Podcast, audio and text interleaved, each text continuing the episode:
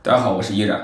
最近准备跟大家做一个系列，叫“梦醒时分”系列。为什么说是梦醒时分呢？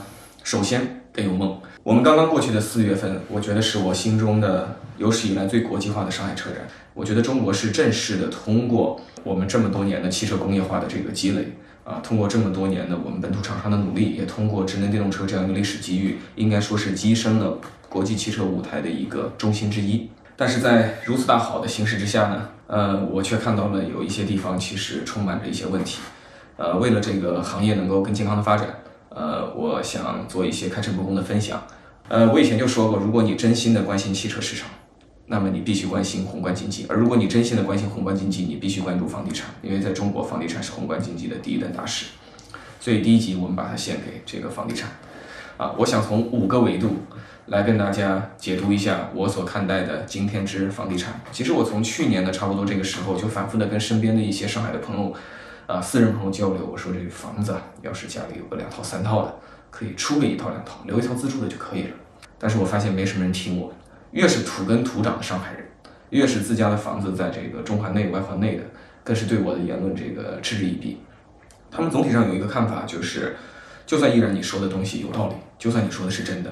它可能会影响武汉，可能会影响南京，甚至可能影响广州、影响深圳、影响杭州，它绝不会影响上海，因为上海某种程度上像是中国房地产市场的一个结界啊，这个结界拥有强大的这个魔力，坚不可摧，对吧？但是我们一起来看看事实是什么。我做了个笔记，第一个重要事实是库存。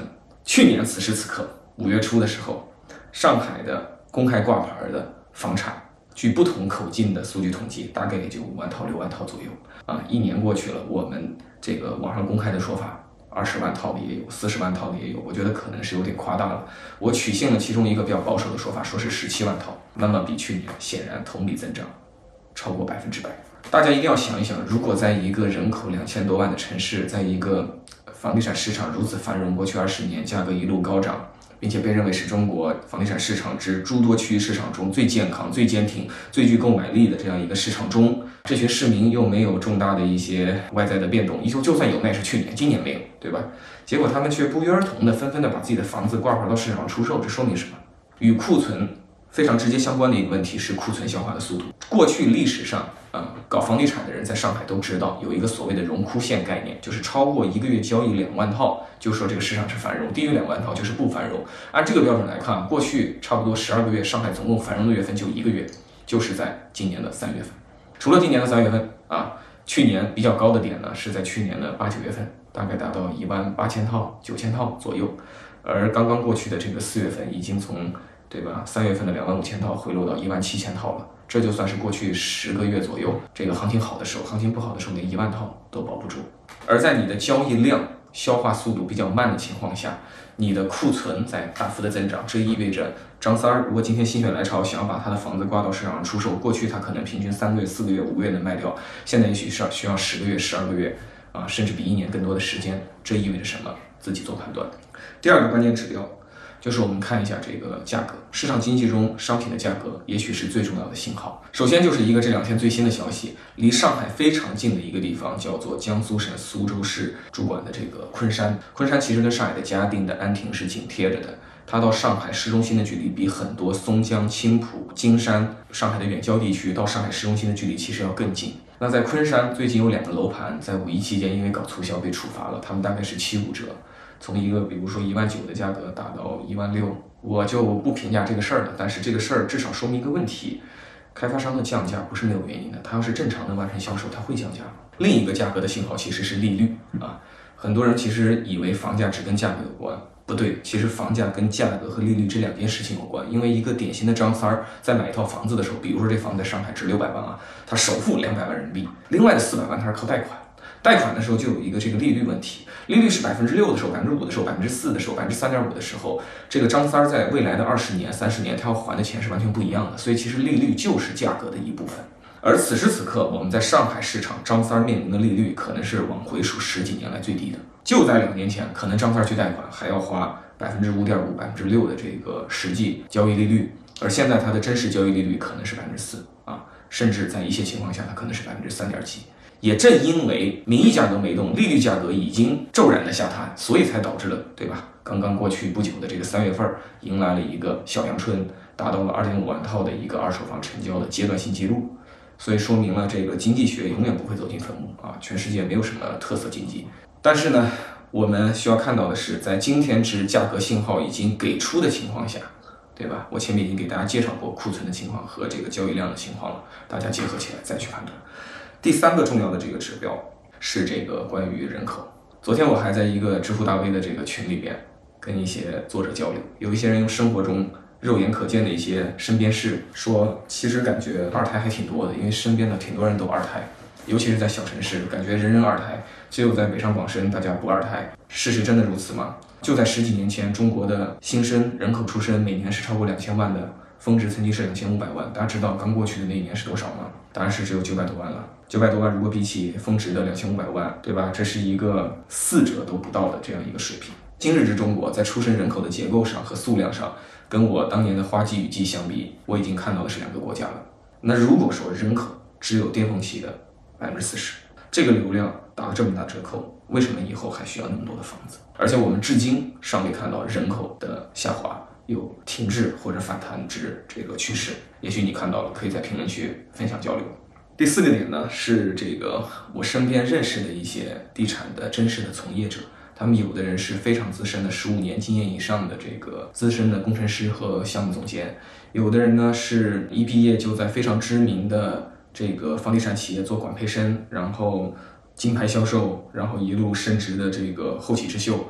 有的人呢是身家绝对绝对自由，白手起家做成了非常成功的这个房地产企业。但是在我跟他们的私人交流中，过去一年我都发现他们对这个行业的态度出现了惊人的这个转折，而这种转折来到的时间节点是惊人的一致，就是在过去的十二个月。在这之前，他们有的时候会流露出一些忧虑，有的时候会流露出一些乐观，但是我从未见过如此之一致的惊人转向啊！有的是说要主动的换个行业。有的是积极为再就业做准备，啊，有的则是可能要缩减在这个领域的这个投资，因为再投也没有必要了。现在最重要的是先消化库存。第五个维度呢，我把我自己这个微观的样本贡献给大家。其实我自己作为一个中国千千万万的来自小城市到大城市来做打工人，我认为我其实也是这个市场转折的一个缩影。其实当年一毕业，对吧？我学的是车辆工程。我干的是这个汽车行业，按道理像我这样的人是不应该去了解房地产的。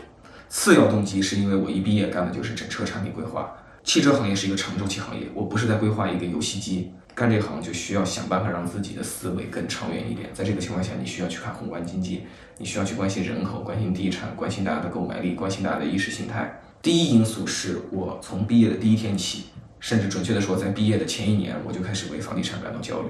因为作为一个湖北的小城市，对吧？我家乡在实验室，对我来讲，无论在北京、上海还是广州、深圳买房子，都是一个巨大的数字。那我觉得，与其盲目的焦虑呢，不如好好的研究。所以我在过去的十几年间，其实一直在认真的观察这个市场。啊，我对于我家乡实验室，呃，我曾经工作的这个广州，我曾经待过的北京，啊，我这个家乡的省会城市武汉，还有上海的房地产市场。啊，其实都有相当程度之了解。我自己也多次的买进和卖出房产。我每次买进啊，都是因为这个房子未必能让我住的舒服，但可能能让我赚到钱。我是这样相信的。我多次卖出都是因为我很有忧患意识啊。我认为全世界就没有单边增长的市场啊。当然了，我很多次的卖出，在事后来看呢，可能是个错误。总有人在这个雪球快要到山坡滚下来的时候呢，又给他来了一次这个涡轮增压，又给他来了一次火山爆发，然后呢，在大刺激的情况下，这个一个被干预过的市场，它就改变了原来的这个轨迹，这很正常。你学过牛顿力学定律，你就知道，一个球永远在外界不给它作用力的情况下，保持原来的轨迹去运动。但是如果你给了它一个人为的力的话呢，它还是会改变它的运动方向的。这个房地产市场也不例外。所以呢，在去年的此时此刻，我还在上海持有两套房子，在九月份。我就果断的把我的其中一套房子，也是金额相对较大的一套房子给处理掉了。啊，我是如此的冷静，挂出了该小区最低值价格，在二十四小时之内就结束了谈判，锁定了那个交易。我还有第二个房子，呃，我曾经在网上公开的写过我是如何购买它的，应该是在二零一九年我刚从未来离职的那个月。当时比较闲嘛，在结束了非常繁忙的一年的疯狂的作战之后呢，我就跟电动车大 V 王宇博一起跑了趟临港。我们当时判断特斯拉即将入驻临港，而且我们判断了一下它工厂所在的位置，像我这样经历过中国十几年汽车工业的人，我们非常清楚一个简单的历史规律，就是如果有一个非常庞大、非常成功的整车厂来到某个大城市的远郊，这个远郊一定是该城市诸多远郊当中未来 GDP 走势相对比较好、产业人口非常扎实、市场较为繁荣的这个远郊，因为不是每个远郊都是幸福的远郊。啊，远郊区的土地，你可以认为就像大海一样，它实际上是供给过剩的，只有少数幸运儿脱颖而出。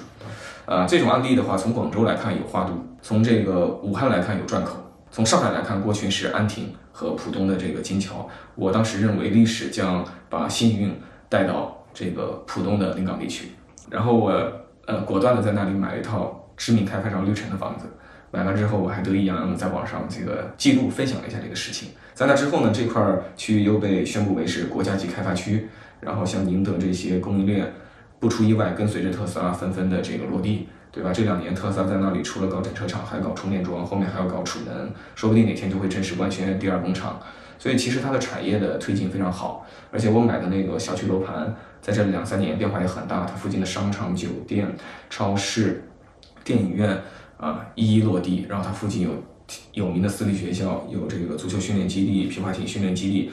其实看上去真的是我去过的中国大城市的远郊新城中非常风水宝地、得天独厚的这样一个区域，它绝对不是天津的滨海新区。但是我漏算了一点，就是我当时买这个房子的时候呢，它有三个楼盘一起在售，然后呢，我就出手买了其中我认为最好的一个。去年的秋天我交易掉第一个房子之后，我想顺势把第二个房子也交易掉，我就跑趟临港。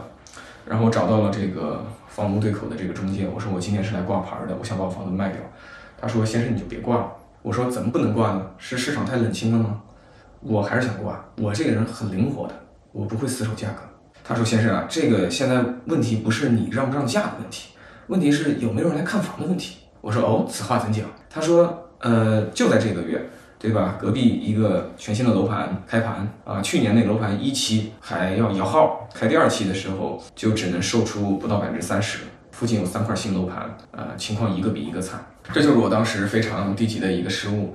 呃，我漏算了一点，就是你在远郊买房子，除了考虑产业的兴旺，除了考虑新产业的导入，除了考虑这里人口可能会增长，它的市场可能会繁荣，商业可能会发达，你一定还需要考虑一点，就是供需关系。啊，除了购买力的一端，你要考虑供给的那一端。这个远郊区最大的问题就是，它可以卖三块地，如果卖的不错，它就可以再买三块地；如果看着还不错，它可以再来三块地。所以最终它会稀释到这个供需失衡。然后我就经历了这一切啊，所以我的那个房子呢，从两万出头涨到了三万多。然后我在二一年没有及时卖掉，在去年二二年的秋天就发现已经很难出售了。啊，今年的这个。上半年呢，我再次跟中介表达了诚挚的我要卖房的这个动机，并且大幅的下调了我的这个报价。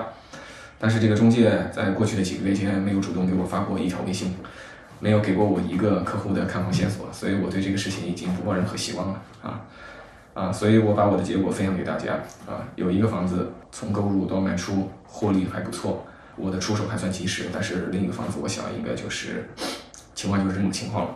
说到这里了，最后给房地产的这个事情做一个总结，就是我很想提醒大家的是，如果占我们居民所拥有财富的最大的一个水池，这里的水的流动性变差了，这里的水一部分已经实际上蒸发了。那么，当这个老王有一天出门兴冲冲的想要去四 S 店买车的时候，他买的那个车的价格一定会跟他家里的水箱里到底还有多少水是息息相关的。他买车出手的这个爽快程度和他更新自己家车库的这个频率，到底是三年一换还是五年一换？家里的车库是停一台车还是两台车？一定会跟他家里的这个水箱到底有多少水，这个水箱的水位是持增长之趋势还是持下降之趋势？这个龙头打开了以后，水到底还流不流得动？一定是息息相关的。好的，今天就给大家梦醒时分的第一集，关于这个咱们中国的房子问题。如果你们可以去剿匪的话，钱要多少有多少。我还可以帮你们一个忙，我出钱当诱饵，我出多少，两个大家族必须出多少。就等您这句话呢，足够。那您出八十万？No，我出一百八十万，出的多，挣的多。明白。事成之后，一百八十万如数奉还。咱们分两大家族那点刀了。